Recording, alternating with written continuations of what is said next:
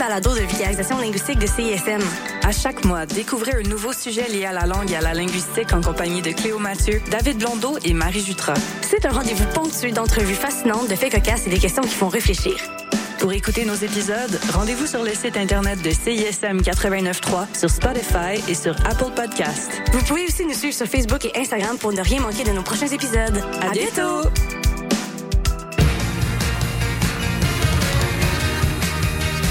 Vous écoutez CISM 89.3 FM.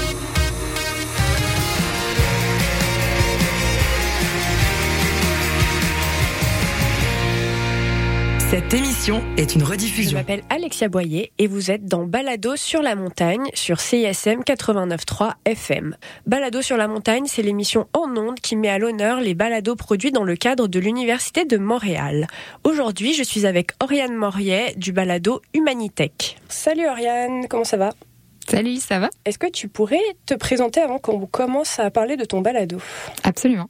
Bon bah salut, moi c'est Oriane et puis euh, comme bah, beaucoup de monde dans la vie, euh, je suis beaucoup de choses. Euh, on va commencer par le commencement. Euh, je fais de la recherche. J'ai terminé euh, ma thèse à l'université de Montréal en 2022 et euh, j'ai travaillé sur tout ce qui était en fait nouvelles technologies, réalité virtuelle, réalité augmentée.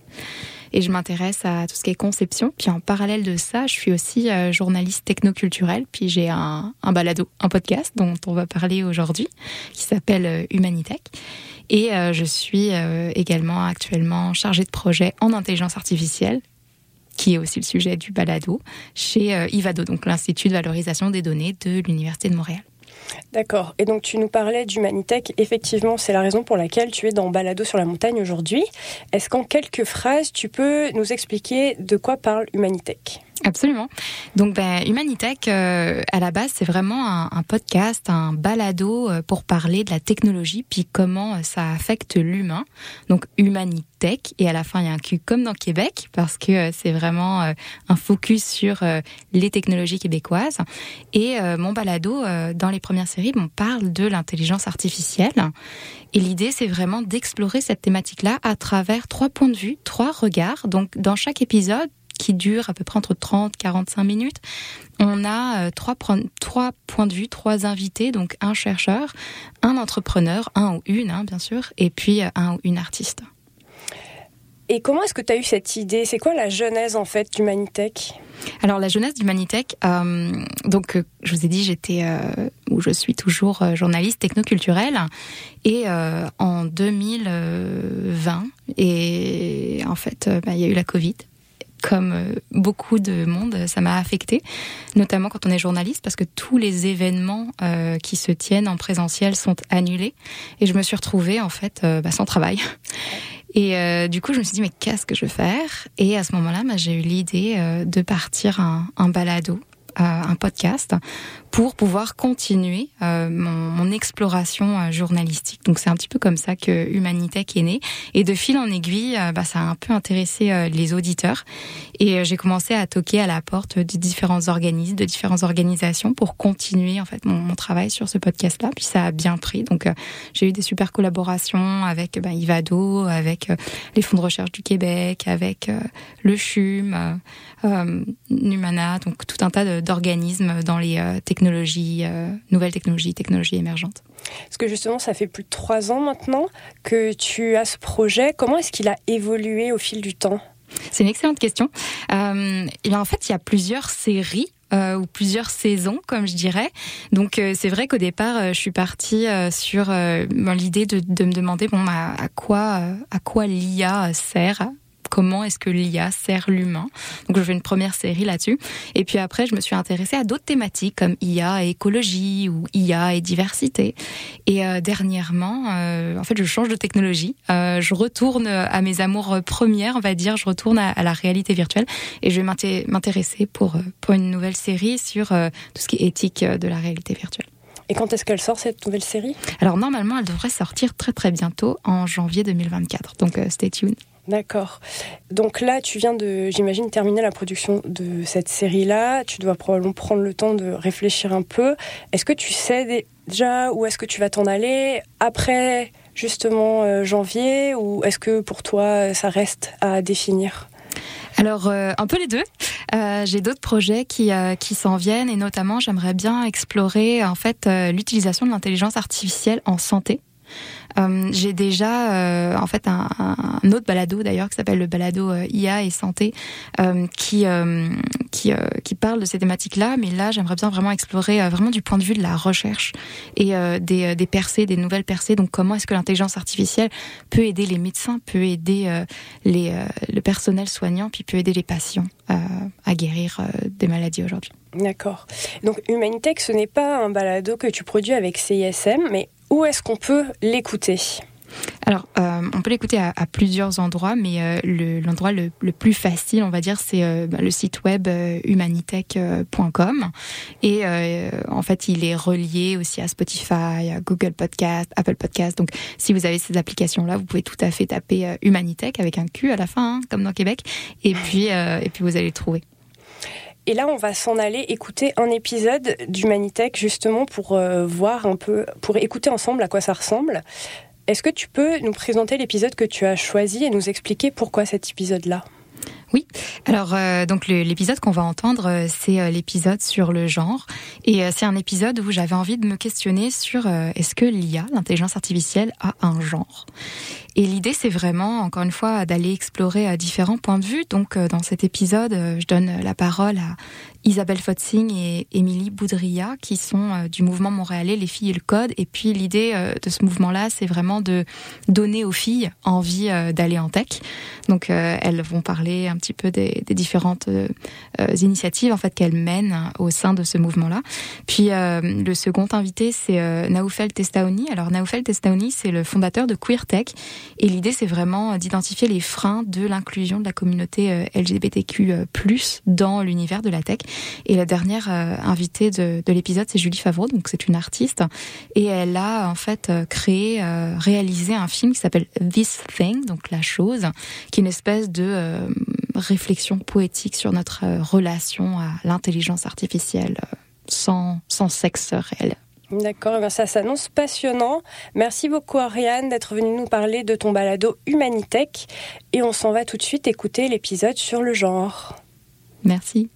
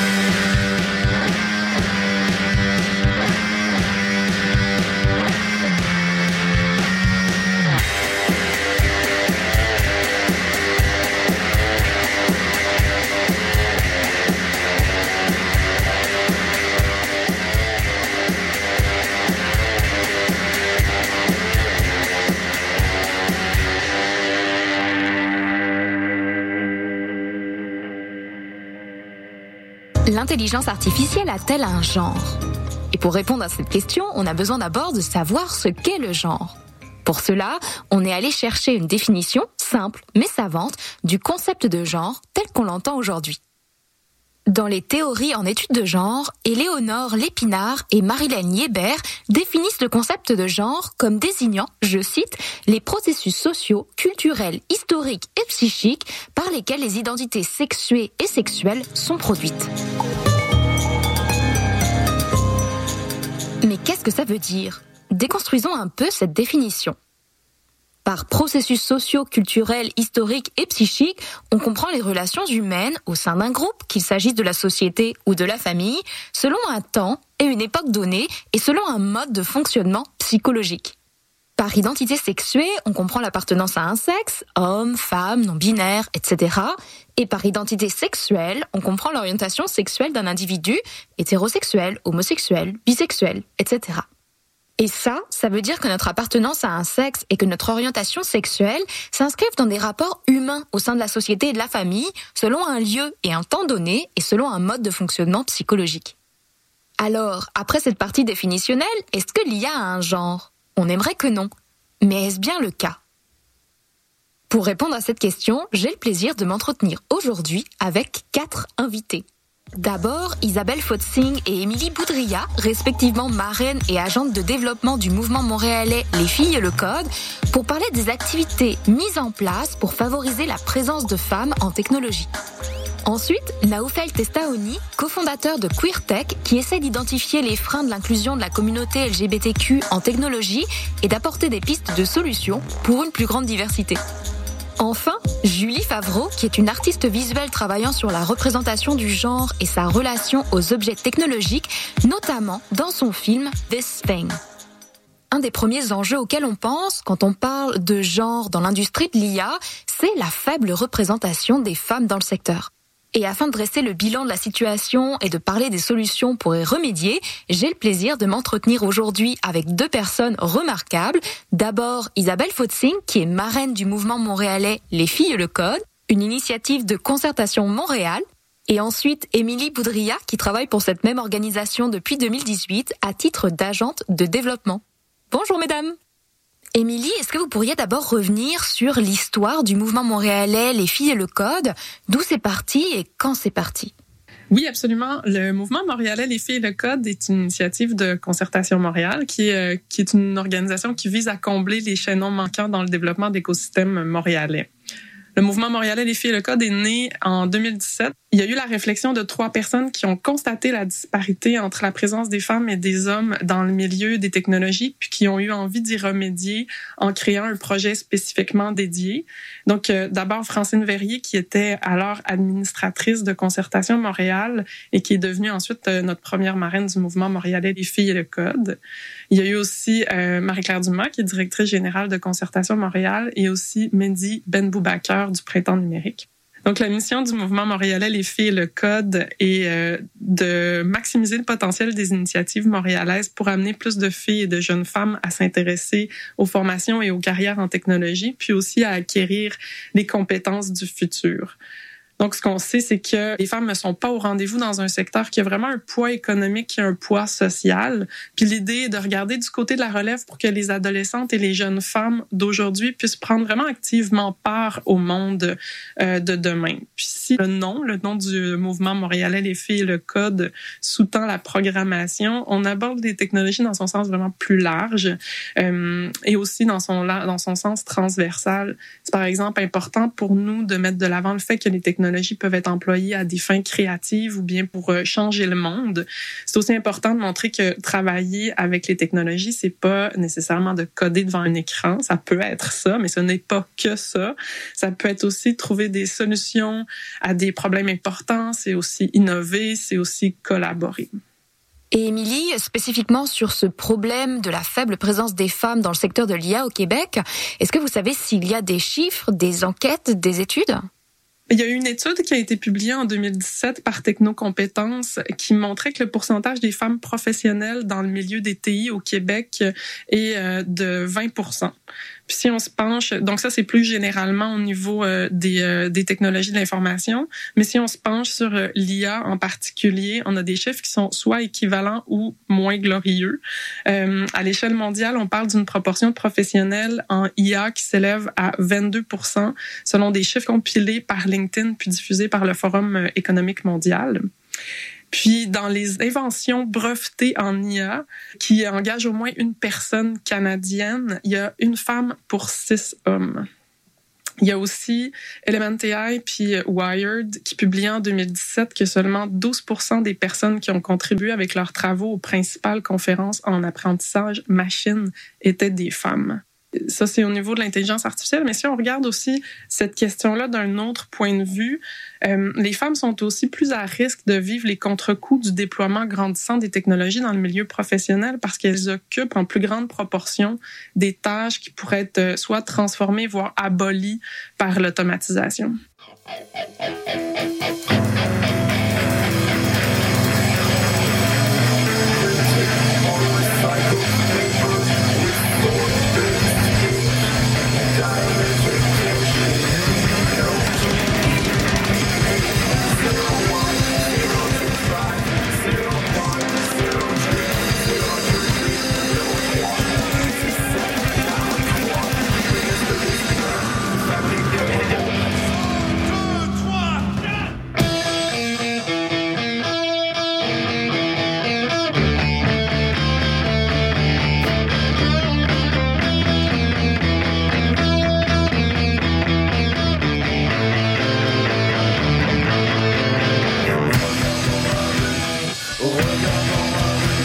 Isabelle,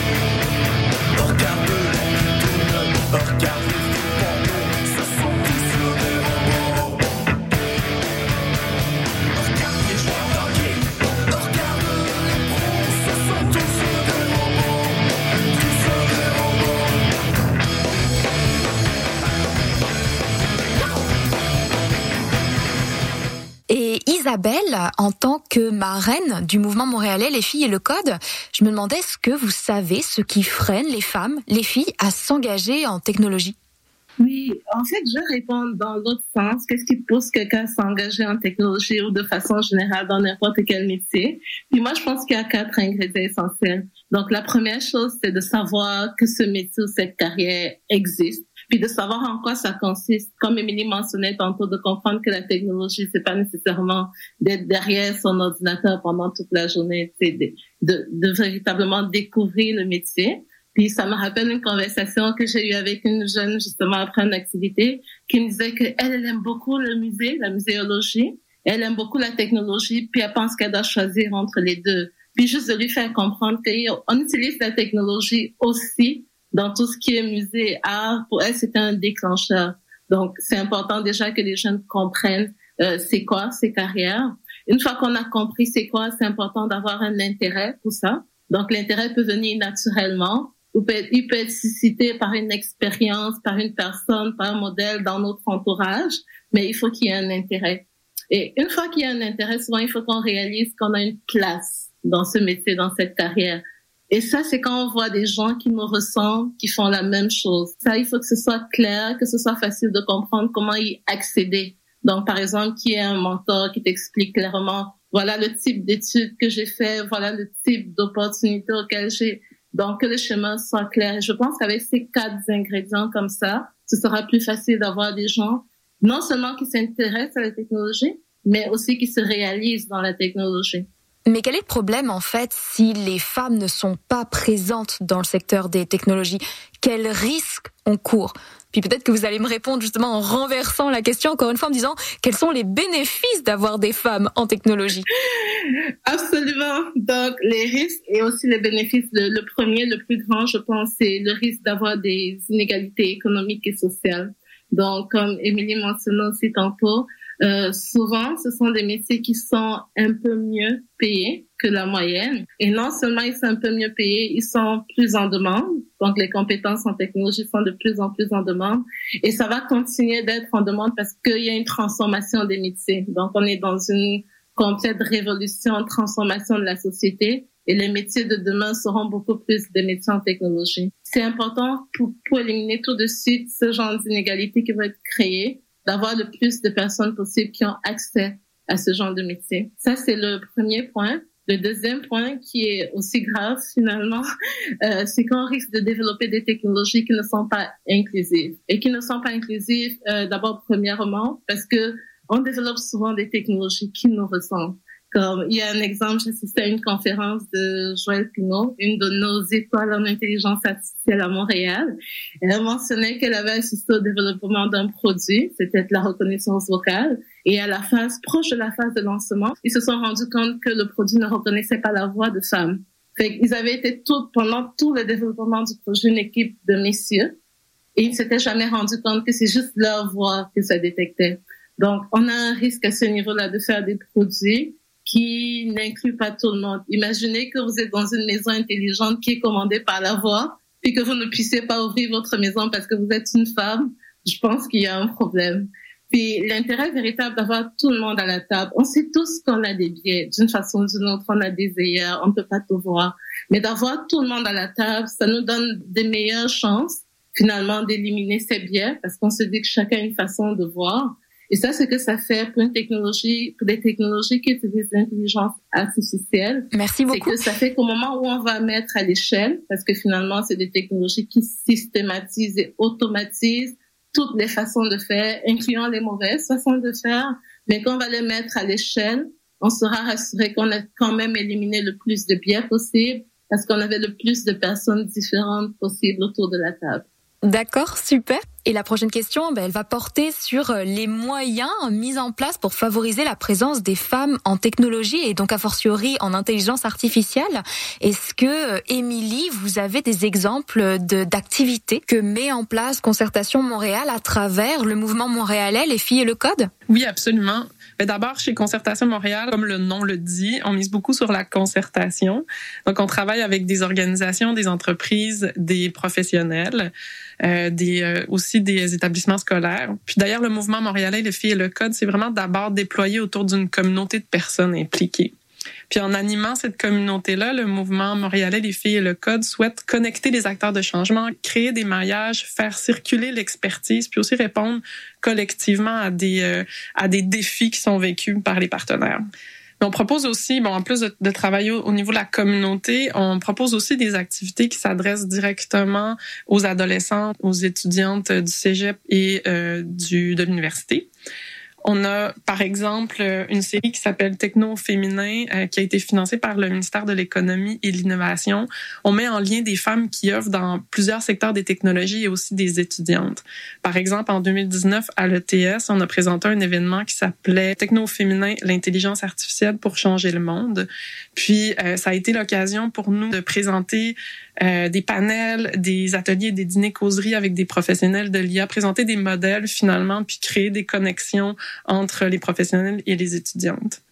Actuellement, encore avec l'appui du ministère de l'Économie et de l'Innovation, on anime un groupe d'étudiantes du Cégep qui suivent un parcours de formation qui est accompagné par des professionnels. L'idée, c'est pour elles d'approfondir leur culture technologique, notamment l'IA, et de devenir euh, éventuellement euh, des ambassadrices euh, des technologies auprès des adolescentes du secondaire.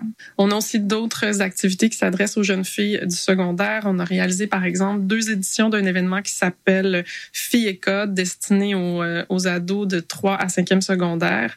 On a abordé notamment euh, le, les thématiques du design et du cirque, les technologies au service du design et au service du cirque. Question justement de montrer, comme je l'expliquais plus tôt, puis comme le soulignait Isabelle, l'aspect créatif des technologies comment on peut intégrer la technologie dans les aspects plus créatifs. C'est aussi dans ces événements-là l'occasion pour nous d'aller réunir des partenaires euh, du mouvement qui viennent participer au contenu, offrir des ateliers, offrir des ateliers de code, de découpe vinyle, de, création musicale. Donc, on est vraiment euh, dans, dans cette idée de réunir euh, les partenaires. Il y a aussi d'autres activités. On a pu offrir, par exemple, avec la collaboration de la Société des arts technologiques, des ateliers de formation en arts numériques à des adolescentes. On a organisé aussi en, collaboration avec notre partenaire Aventure E2 des sorties techno avec euh, des élèves du secondaire qui ont pu euh, visiter des milieux industriels et des milieux technologiques. Question de voir comment ça se déploie dans la réalité, puis aussi rencontrer des professionnels qui travaillent dans ces euh, secteurs-là. Puis aussi, on contribue à faire rayonner des modèles féminins dans le milieu des technologies en allant, par exemple, dans des dans des écoles avec notamment le projet Access qui est piloté par le regroupement des cégeps euh, de Montréal, où est-ce que c'est ça, des professionnels vont présenter leur parcours, leur euh, journée type euh, dans, dans les écoles pour inspirer la relève. Et Isabelle, de votre côté, qu'est-ce que vous retenez des activités mises en place par le mouvement montréalais Les filles et le code? Oui, je retiens quatre choses. Donc, vulgariser les technologies, faire découvrir des métiers, présenter des modèles et mon préféré, tisser les liens avec des gens. Puis je pense que c'est finalement le plus important. Ils sont tous importants, mais je pense que c'est le plus important parce que plus on travaille en intelligence artificielle, justement, plus on se rend compte que l'humain est à la base de tout. Et je suis sûre qu'avec un nom comme Humanitech, Oriane, tu es 100% d'accord avec moi. Donc l'humain est à la base de tout et pour moi, c'est vraiment ça l'essentiel. Donc durant notre discussion, on a parlé de modèles, de figures. Et euh, Isabelle, vous, en tant que marraine du mouvement montréalais Les filles et le code, est-ce que vous pourriez m'expliquer en quoi vous êtes un modèle pour ces jeunes filles en abordant du même coup votre parcours d'études et votre parcours professionnel? Oui, je pense que s'il y a une chose pour laquelle je serai un modèle, c'est pour ma grande curiosité en premier et pour le fait que je me mets pas de limites, en tout cas, j'essaie de ne pas me mettre de limites quand il s'agit d'explorer les choses qui m'intéressent. Et c'est comme ça que, c'est toujours comme ça que j'ai fait pour mes études, pour ma carrière. Donc, moi, j'ai étudié en génie électrique. Euh, j'ai commencé en génie électrique parce que j'étais fascinée par le transport d'énergie, les, les, barrages, les grands ouvrages. Fait que j'ai décidé d'explorer ça. Ensuite, j'ai décidé d'étudier en génie métallurgique Là, parce que j'étais intéressée par l'énergie solaire, que je voulais comprendre comment on fabrique des cellules solaires dans les matériaux pour les cellules solaires.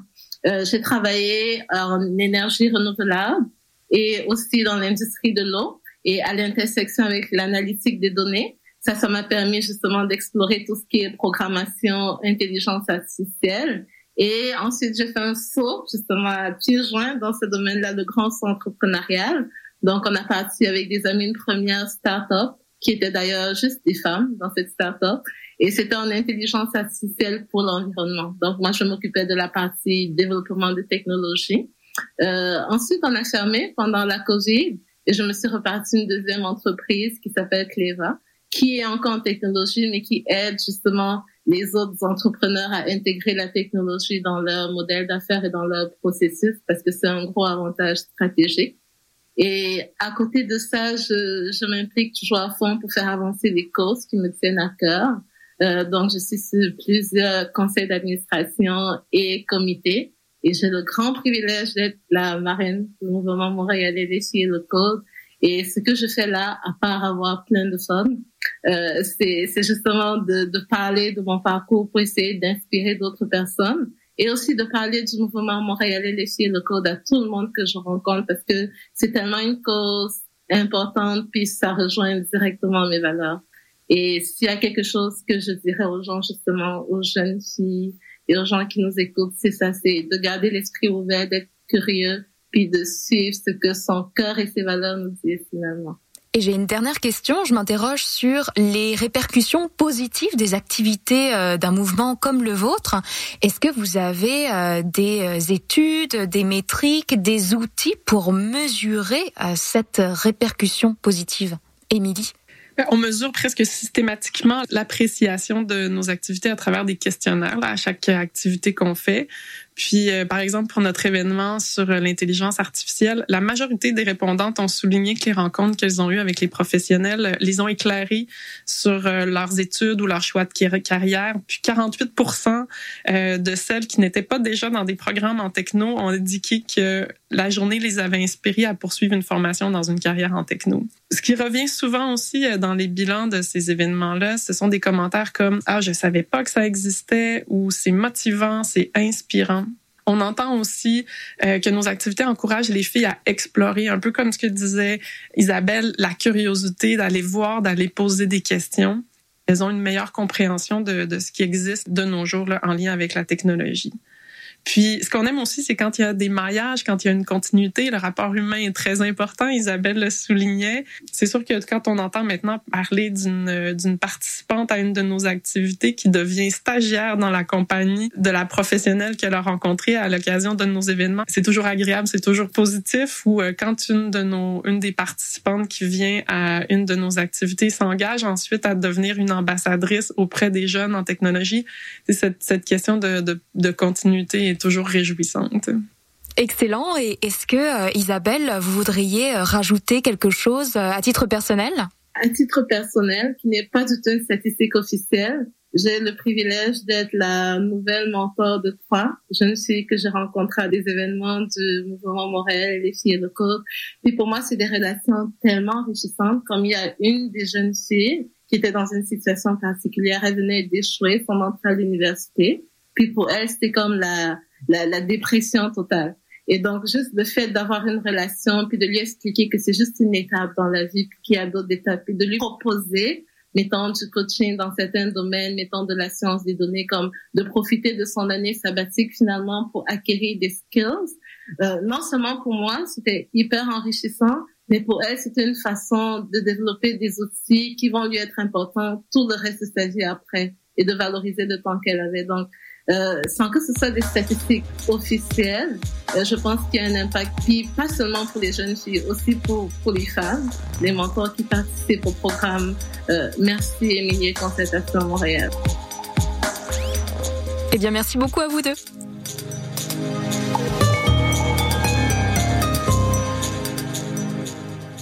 Quand on parle de diversité dans le secteur technologique et notamment en IA, on pense aussi à la sous-représentation de la communauté LGBTQ.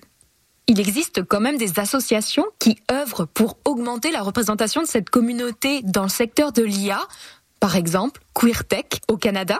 Et pour en parler, j'ai le plaisir d'accueillir son cofondateur, Naoufel Testaouni. Bonjour. Bonjour. Est-ce que d'abord vous pourriez me présenter QueerTech? Qu'est-ce que vous faites? Quelle est votre mission? Absolument. Euh, nous, on a une organisation à but non lucratif qui a été fondée en 2016. Euh, en fait, euh, j'ai fait partie QueerTech pour euh, augmenter la représentation, la visibilité et l'inclusion des travailleurs LGBTQ de S+ dans le secteur technologie. Euh, et euh, on a commencé au Québec, à Montréal, puis là on est un peu partout au Canada, puis on compte plus de 6400 membres. Et quel est votre objectif justement? Je sais que vous avez une petite phrase pour le résumer. Absolument, tu en parles beaucoup, on dit euh, queer the tech ecosystem. Euh, et, et, vraiment notre objectif ici, comme j'ai parlé tantôt, c'est augmenter la représentation, la visibilité et l'inclusion des travailleurs LGBTQ et aussi vraiment identifier les barrières auxquelles notre communauté fait face pour rentrer euh, dans le secteur de tech, mais aussi pour rester euh, dans, dans ce secteur-là. Il y a aussi pour évaluer les moyens pour créer des réseaux et favoriser une meilleure insertion euh, de notre communauté dans l'industrie du tech. Est-ce que vous pourriez me dire pourquoi vous avez fondé QueerTech Est-ce que c'était quelque chose qui vous était personnel? Oui, absolument. Écoutez, moi, je suis gay, émigré au Canada, je suis une personne de couleur, j'ai aussi grandi dans une famille musulmane Et tu sais, mon coming out a été une période difficile et solitaire. Et quand j'ai déménagé au Canada, tu sais, au Québec, euh, même si tu sais, on est dans une dans un pays ou une province qui est très favorable aux enjeux LGBTQ, euh, tu sais, il y a encore un sur deux membres de notre communauté sont toujours dans le placard parce que euh, ils ont toujours peur de discrimination dans le milieu de travail, perte d'opportunité d'avance de leur carrière. Euh, et aussi, moi, ça fait dix je suis dans le tech. J'ai commencé ma carrière à Microsoft, puis après j'ai euh, pu intégrer le, secteur tech ou l'écosystème montréalais euh, où j'ai tissé beaucoup de rencontres et de connaissances. Je suis sur le conseil d'administration de Montréal Nutech, d'ailleurs qui grâce à, cette organisation, ça m'a permis un peu de de lancer QueerTech et euh, d'agrandir notre réseau ici. Excellent. Et du coup, est-ce que vous pourriez me dire quels sont les moyens que vous mettez en place pour remplir votre mission d'augmenter la représentation de la communauté dans le secteur de la tech? Ben nous, on a quatre programmes qui sont axés pour, pour aider notre communauté. Le premier programme carrière est un programme de, de développement euh, et de formation de notre communauté, puis de, de pouvoir connecter aussi notre communauté à plusieurs partenaires qui sont dans le secteur de tech. Euh, et 54% des étudiants aujourd'hui qui rentrent, euh, qui prennent leur premier travail, vont rentrer dans le placard. So on essaie un peu de les aider à, à naviguer euh, tout ça. Euh, notre deuxième programme, Pride Hack, c'est un hackathon qu'on fait en collaboration avec Fierté Montréal, puis on va sélectionner un nombre d'organisations. Euh, puis notre objectif, c'est vraiment faire appel à nos partenaires et leurs employés qui sont dans le secteur de tech, notre communauté queer, de les mettre ensemble dans, dans une grande salle ou virtuellement aujourd'hui pour qu'ils puissent développer des solutions pour ces organisations, mais aussi ça permet de commencer à apprendre un peu les enjeux que notre communauté fait face. Euh, le troisième programme qu'on a, c'est Cutie Connect Café. C'est des entrevues de live stream euh, qu'on va faire avec des leaders qui sont LGBTQ et aussi dans le tech. Et l'idée vraiment, c'est de pouvoir amener plus de visibilité à notre communauté et de créer des modèles pour les gens qui veulent intégrer le tech ou avancer leur carrière dans le tech. Euh, le quatrième programme qu'on a, c'est on appelle ça Cutie Care. C'est un programme qu'on a lancé pendant euh, au, au, début de la pandémie pour soutenir notre communauté, euh, à travers des formations et des euh, et des webinaires, euh, quand dans la gestion de finances, santé physique et mentale. Vous avez évoqué quelques chiffres tout à l'heure. Je me demandais, est-ce qu'il y a des études qui ont été faites pour mesurer les problèmes rencontrés par la communauté LGBT pour aller en technologie? Il n'y a pas d'études qui a été fait sur la communauté LGBT en technologie. Euh, on a trouvé beaucoup d'études qui ont été faites par le secteur académique sur les enjeux euh, LGBT dans le milieu de travail. Euh, mais euh, ce qu'on a décidé, c'est qu'on a vu un peu ce qui se passe un peu dans les autres industries, mais on a décidé aussi de faire notre propre recherche qui va être vraiment axée sur des données dans, dans, pour la communauté LGBT dans, dans le texte. On, on fait une étude ou une recherche avec Dr Robert Paul Juster de l'Université de Montréal qui vraiment nous aide à répondre à, à trois questions euh, importante ou vraiment deux questions avec une recommandation sur quelles sont les barrières pour notre communauté LGBT euh, pour qu'ils puissent rentrer dans le secteur de technologie et aussi quels sont les challenges auxquels elles font face et euh, produire des recommandations pour créer une meilleure diversité et inclusion dans, dans l'industrie. Et puis j'imagine que, comme dans toute recherche, on a des hypothèses. Est-ce que vous pourriez euh, énumérer quelques-unes de ces hypothèses sur les freins? Est-ce que vous avez des idées déjà? De la recherche qu'on avait fait déjà, regardant un peu ce qui se passe, on sait que il y a le premier frein, c'est pour la diversité dans le secteur technologie, c'est la perte d'étudiants en sciences, technologies, ingénierie et mathématiques. On a beaucoup qui vont quitter euh, leurs études à cause du manque un peu d'inclusion et tout. Puis il y a beaucoup de travail que, que le secteur académique doit faire. Euh, on a aussi regardé que euh, même quand euh, nos, les gens de notre communauté vont intégrer euh, le tech, ben en fait ou d'autres industries, ben, en fait les freins qu'ils vont faire avoir, c'est qu'ils qui se sentent un peu, euh, qu'ils n'ont pas de mentorship, de support de leur compagnie. Il y en a beaucoup qui ont reporté des instances de discrimination. Euh, et aussi, il y a un grand fardeau qu'ils vont porter en termes d'éducation. Euh, ils se retrouvent euh, tout seuls à éduquer leurs collègues et les gens dans leur environnement. Et du coup, ben, ils vont quitter et ne jamais avoir une job stable au sein de ces compagnies. Et euh, Naoufel, est-ce que vous auriez euh, un témoignage ou une histoire d'une personne que vous avez aidée avec euh, QueerTech Absolument. D'ailleurs, notre QT Connect Café programme dont j'ai parlé tantôt euh, est un programme très important parce que on partage beaucoup d'histoires des gens qui sont LGBTQ et dans le tech. Puis ça aide vraiment les gens à voir un peu c'est quoi le parcours que ces gens-là ont fait, non pas en termes juste de coming out au milieu de travail, mais aussi comment ils ont pu avancer leur carrière puis prendre des positions de leadership. Euh, on a reçu euh, et on reçoit toujours pas mal de témoignages de notre communauté qui vont dire et j'ai entendu parler de, de, de cette personne-là qui s'en fait leur coming out, puis ça m'a donné un peu plus de courage à commencer à en parler à mes collègues. Puis, tu qu'ils ils enlèvent ce fardeau euh, ou cette tension qu'ils ont à garder euh, un peu ce secret-là. Au tout début de l'entretien, vous avez dit que vous aviez euh, commencé à Montréal et que maintenant vous êtes euh, un petit peu partout euh, au Canada. Et je me demandais quel a été l'historique de QueerTech? Est-ce que ça a été facile à monter cette initiative? Comment ça s'est passé? Euh, oui, très bonne question encore. Tu moi, quand j'ai lancé ça, je pensais que ça va être un meet-up de 50 personnes à Montréal. On va se retrouver ensemble encore. J'étais très impliqué dans l'écosystème. Euh, je faisais beaucoup de demo nights avec Montréal Nutec et d'autres événements. Puis je demandais toujours où est-ce que les gens de notre communauté sont. Euh, quand j'ai lancé le meet-up, c'était vraiment intéressant de voir que euh, en une période de deux trois semaines, il y avait comme 100 personnes sur le groupe déjà. Puis le monde demandait est-ce qu'on va pouvoir faire des rencontres. Puis mon objectif était comme on va on va se rencontrer puis discuter un peu ce qu'on veut faire mais vite fait, on s'est rendu compte que euh, le nombre de personnes s'ajoutait de plus en plus sur notre réseau. Euh, et euh, juste avant la pandémie, on était à, à 2400, 2500 personnes.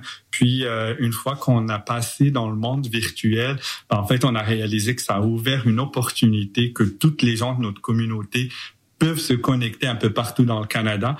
Euh, Aujourd'hui, on a 6400 membres euh, qui se retrouvent un peu partout. Montréal, Toronto, c'est les deux euh, villes qui sont un peu leaders avec la plus grande communauté qu'on a. Mais 42% des gens LGBTQ sont en dehors de ces des grandes îles. Ils sont un peu partout au Canada. Très bien. Bah, écoutez, c'est très impressionnant. Merci beaucoup pour ce beau témoignage.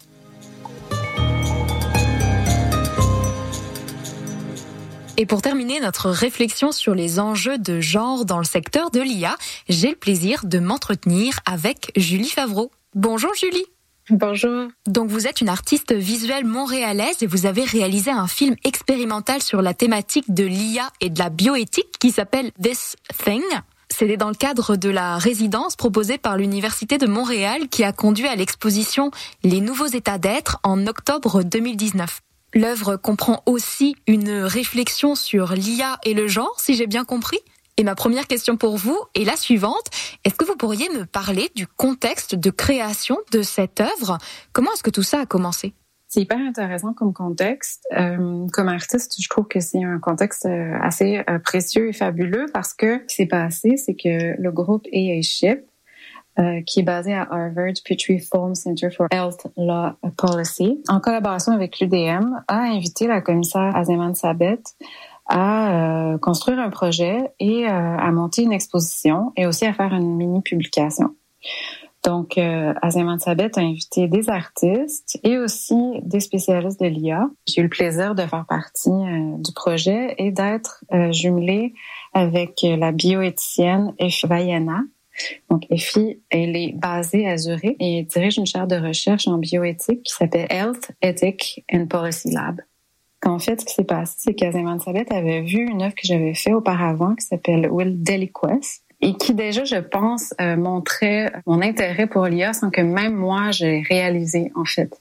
Euh, parce que dans l'œuvre, qui était à l'époque très proche des gender studies, il y avait en fait, euh, c'était un scénario où on a cinq personnes qui sont nues dans un appartement qui euh, exercent un rituel de connexion les uns avec les autres. Donc évidemment, ça touche à quelque chose d'érotique, mais ils sont plutôt en connexion avec la caméra, avec un écran et aussi avec une chose, une qui part d'eux, qui vole et qui se détache et qui s'en va s'envoler dans, dans la ville. Et est-ce que vous pourriez euh, me présenter this thing? De quoi ça parle? Qu'est-ce qui se passe? Qu'est-ce qu'on voit? C'est un court film que j'ai fait qui dure à peu près trois minutes. Donc, c'est un film qui est construit dans une idée d'expérience immersive et puis de rencontre. Euh, dans ce cas-ci, quand ça a été montré pour la première itération à l'UDM, on est dans un corridor, donc on marche et on s'approche vers un écran de projection qui est au mur. Et là, on a une relation à l'échelle 1-1 et on rencontre une femme qui, elle, euh, marche dans une, une espèce de meadow, une espèce de clairière ou de, pré, et puis elle s'avance euh, vers une, une, clairière qui est vraiment juste à l'orée d'un bois. Et là, elle, s'en va à la rencontre de de thing, un objet en fait. Donc c'est un objet qui flotte, qui est c'est pas de couleur peau, mais plutôt comme de chair parce que c'est transparent. Donc on peut penser à un organe qui euh, qui serait sorti de son corps. Euh, euh, donc, c'est un objet qui change de forme, qui passe de, choses solides à, choses liquides, à un organe. Donc, en fait, ce que je cherchais à faire, c'est c'était un objet qui n'existe pas encore dans le monde naturel ou physique. Et puis, quand on regarde l'image, on la voit danser, parce que c'est vraiment comme une négociation dans le sens où elle cherche à euh, entrer en contact avec euh, cette chose. On ne sait pas si ça vient de l'intérieur de son corps, on ne sait pas si ça vient de la forêt mais on sait qu'elle est en train de négocier avec cet objet-là qui est nouveau, qui fait penser à quelque chose de sci-fi, euh, qui euh, qui pourrait venir de la nature encore une fois, mais qui pourrait aussi être un objet euh, complètement technologique composé. L'intérêt qu'il y avait eu ou qui était pressenti dans mon travail pour l'IA et la bioéthique, c'est que en fait, c'est que j'ai réalisé que à travers les conversations avec avec Effie, par exemple, je lui ai posé plusieurs questions. Une, question toute simple. Je lui ai demandé, euh, OK, alors on, on sait tous là, dans le l'espèce d'inconscient collectif que c'est possible qu'il y ait des choses qui soient très petites, euh, de l'ordre de la nanotechnologie, qui soient insérées dans, dans notre corps. Euh, de façon très prochaine ou dans, ou dans, le futur. Et alors, je lui ai demandé, mais où sont ces choses qui sont de l'ordre de l'IA et de la biotechnologie. Est-ce que c'est à l'intérieur de notre corps? Est-ce que c'est à l'extérieur? Elle est où cette présence, en fait? Euh, puis, euh, très rapidement, sa réponse, elle a été, ah, pour moi, c'est à la fois à l'intérieur, à la fois à l'extérieur, c'est partout, tu sais. Donc, euh, par exemple, euh, ça, c'était une, une piste de réflexion qui s'est traduite dans l'œuvre par un mouvement de caméra qui est constant et on sent par exemple que la, la, la caméra tourne autour euh, de la personne, de cette femme-là qui négocie avec l'objet.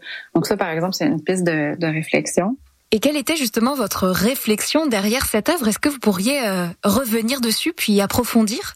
Ce film-là a été euh, pensé en 2019 principalement, donc on est pré-pandémie. Et c'est une chose qui est vraiment de l'ordre de l'intuition comment je peux créer un objet sculptural, parce qu'au final, même si c'est une création 3D, c'est une sculpture 3D qui est intégrée dans un film tourné. C'est une réflexion d'essayer de, matérialiser dans un objet euh, d'art euh, visuel, qu'est-ce que ça peut être, cet, cet objet-là qui correspond à l'imaginaire qu'on a des choses qui sont insérées dans notre corps, par exemple. Donc, c'est une chose qui ressemble à la fois à un organe, qui respire, puis dans le film, comme je disais, il y a des gens qui le perçoivent vraiment comme quelque chose qui sort de l'oreille de la performeuse, de la danseuse. Donc, elle fait des gestes chorégraphiques qui nous donnent l'impression que ça pourrait sortir de son oreille. Mais pour d'autres personnes, ils vont, ils vont voir un organe euh, masculin, sexuel ou encore féminin, parce qu'il se transforme l'objet au fur et à mesure du film. Euh, donc, c'est assez intéressant parce que euh, il y, a, y, a, vraiment quelque chose de weird dans cette attitude ou de non binaire de vouloir chercher à montrer un organe qui qui arrêté à une chose. Et il y a beaucoup de choses euh, dans votre film qui se passent autour de euh, cette chose, hein, The Thing. Je me demandais, est-ce que vous pourriez revenir sur ce que c'est que cette chose-là? Comment est-ce que vous l'envisagez?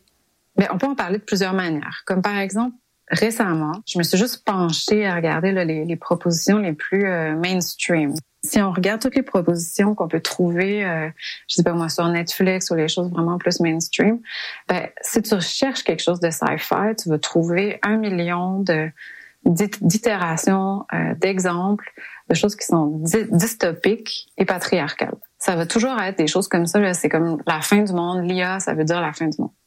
Et donc, moi, j'ai comme essayé de chercher euh, à proposer une, réflexion qui, est, qui est peut-être un peu plus euh, nuancée, balancée, en relation avec la complexité des situations, pour penser à comment on peut vraiment, nous, en tant qu'être humain, entrer dans une relation technologique sur un angle qui soit comme euh, possible, euh, euh, pérenne. pour revenir à ta question vraiment précise par rapport au genre, ben encore une fois, je l'ai nommé en cherchant à montrer un objet qui soit complètement non binaire, qui soit complètement en flux et en transformation. Euh, cette chose-là, cette thing-là qui vient peut-être de la nature, qui vient peut-être de son propre corps à cette danseuse, à ce personnage, mais je cherche à montrer que euh, ben finalement, il y, a, il y, a, beaucoup de réponses qui vont venir dans cette dans cette approche non binaire qui euh, embrasse vraiment la les, les, les, points de vue de complexité, en fait. Aussi, il faut que je dise que, euh, par exemple, dans, dans les films comme euh, Will Daily Quest, il y a des choses qui sont vraiment euh, inhérentes à l'image, qui sont construites à l'image. Donc, il y a des personnes trans dans le film, il y a des personnes qui sont bisexuelles, il, y a, il y a aussi des personnes plus âgées. c'est intégré à l'image qui a une, une, une attitude finalement. Et vous avez euh, mentionné euh, précédemment euh, le queer, le sci-fi. Qu'est-ce qui, dans votre œuvre, interroge, questionne la problématique de l'IA, des nanotechnologies et du genre? Je prends cette question-là en remontant un tout petit peu dans le temps. Ben déjà, j'ai fait l'œuvre Delica Pulse en 2016. Ça a été présenté à la Fonderie Darling. Et puis déjà, c'était un film qui était basé sur une question toute simple. Et je demandais euh, qu'est-ce qui se passe, euh, se passerait en fait si j'essayais de faire un film érotique? Donc là, on était en 2015-2016 et puis j'ai essayé pour la première fois de faire un film euh, qui était projeté de façon très grande dans la fonderie, une immense projection. Et puis là, on plongeait, c'était vraiment de plonger dans un monde de, de l'érotisme avec un point de vue à l'époque, je dirais féministe, pas encore nécessairement queer. Puis après, tout ça m'a lié à faire plusieurs expérimentations, par exemple à la Kunstlerhaus Bethanien à Berlin, où là, j'ai fait vraiment un film euh, avec quatre femmes qui étaient comme dans un imaginaire sur une plage, à être dans une interaction vraiment comme si on était dans un sci-fi érotique. Euh, et ça, ça m'a amené à faire euh, ce film dont j'ai parlé tout à l'heure, Will Deliquest, euh, qui a été la première euh, le premier exemple où il y avait un thing, où il y avait quelque chose qui ressemble à une IA qui est en train d'interagir avec les danseurs. Ça c'est comme c'est comme une progression finalement. Ça a commencé par l'intérêt pour tout ce qui est féminisme, queer, érotisme, et puis tranquillement il y a eu cet intérêt qui s'est euh, glissé pour la technologie. Mais j'ai toujours été intéressée par tout ce qui touche le corps et la science. Ça c'est comme fondamental. Pour la question du genre, ben encore une fois, en tant que travail euh, d'artiste, je me suis rattachée à la chose toute simple qui est qu'est-ce qui se passe si j'essaie moi de faire, de créer une sculpture, de créer un corps physique, une chose qui existe et qui englobe ces préoccupations-là dans un objet qui est en perpétuel changement. Donc, on voit cet organe-là qui peut être féminin, qui peut être masculin, qui peut être complètement neutre, et je sais qu'actuellement vous travaillez sur un nouveau film. Est-ce que vous voudriez euh, m'en dire euh, quelques mots? Et euh, The Thing, est-ce que il évolue? Est-ce que ça prend d'autres formes? Ce que je fais en ce moment, c'est que c'est un film. j'ai tourné ce film en Lituanie à Rupert. J'ai eu la chance d'aller dans une résidence et puis qui se trouvait dans une forêt et près d'une rivière et j'ai euh, tourné euh, un nouveau euh, scénario finalement où là c'est une extension du scénario de Destin et les personnages ils sont en train de chercher à développer un langage physique pour entrer en communication avec avec ces things, avec ces blobs. Alors là c'est comme si on est dans un monde où vraiment il y a des, des gens qui sont en train de vivre dans une nature quand même assez dense, mais ils sont en relation avec des objets. Euh, on dit aujourd'hui d'IA, mais peut-être que dans le futur que j'imagine, c'est déjà en train de devenir autre chose. On a une scène où on est dans un gym extérieur. Ce groupe-là de personnes qui sont en train de s'entraîner comme à l'intérieur de ce gym extérieur pour ils se montrent en fait euh, le langage pour pouvoir interagir avec les objets qui viennent à leur rencontre. D'accord. Merci beaucoup Julie pour toutes ces explications.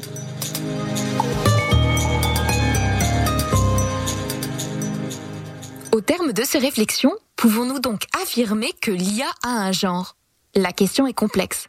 L'IA n'a en réalité pas de genre, ou plutôt, on aimerait qu'elle ait tous les genres. S'il y a des disparités de représentation des genres dans le secteur technologique, notamment celui de l'IA, il existe aussi des initiatives visant à diminuer ces disparités. Par exemple, celle du mouvement montréalais Les filles et le code ou celle de QueerTech. La question du genre en IA est bel et bien au cœur des réflexions académiques, industrielles et artistiques, comme par exemple dans le film de Julie Favreau, et nous espérons ainsi voir dans les prochains mois une meilleure représentation de la diversité des genres au sein de la communauté technologique. Les études sont en cours.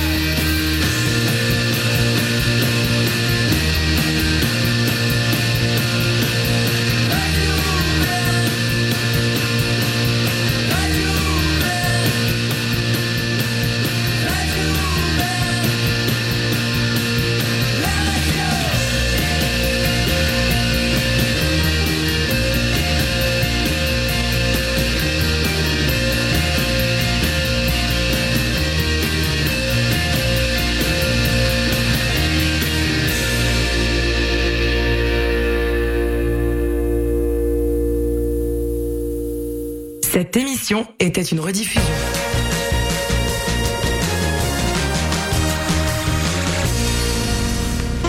Les exploits d'un chevalier solitaire dans un monde dangereux. Le chevalier et sa monture. Le char de marge les dimanches entre 18 et 20 heures, c'est un moment particulier dans ta semaine. Celui où tu absorbes la meilleure musique du moment, découvre de nouvelles sonorités et chante à tête ta tune. Découvrir avant tout le monde les chansons qui composent les palmarès franco et anglo de CISM, le char de marge le dimanche de 18h.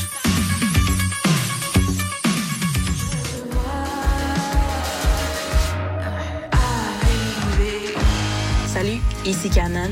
Vous écoutez CISM.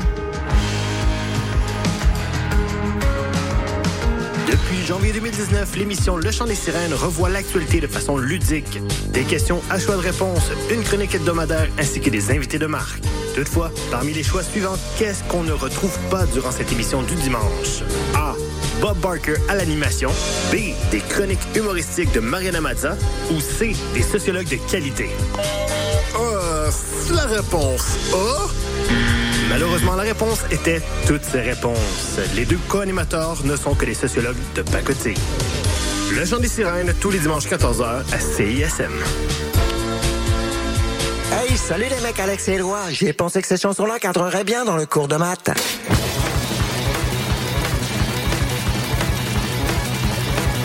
Wow, ben oui!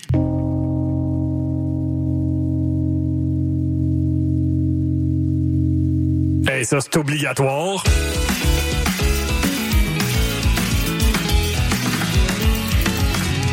Sur la coche. Le cours de maths. Jamais clair, mais toujours bon.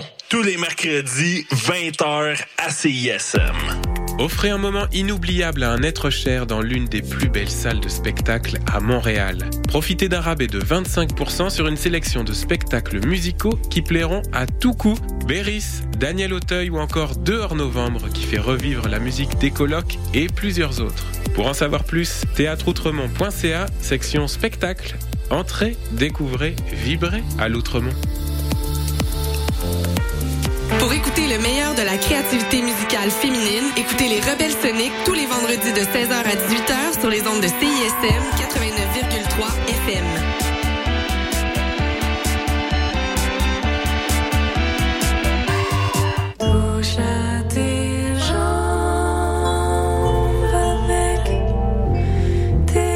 Salut, ici Lune Très Belle. Vous écoutez CISM.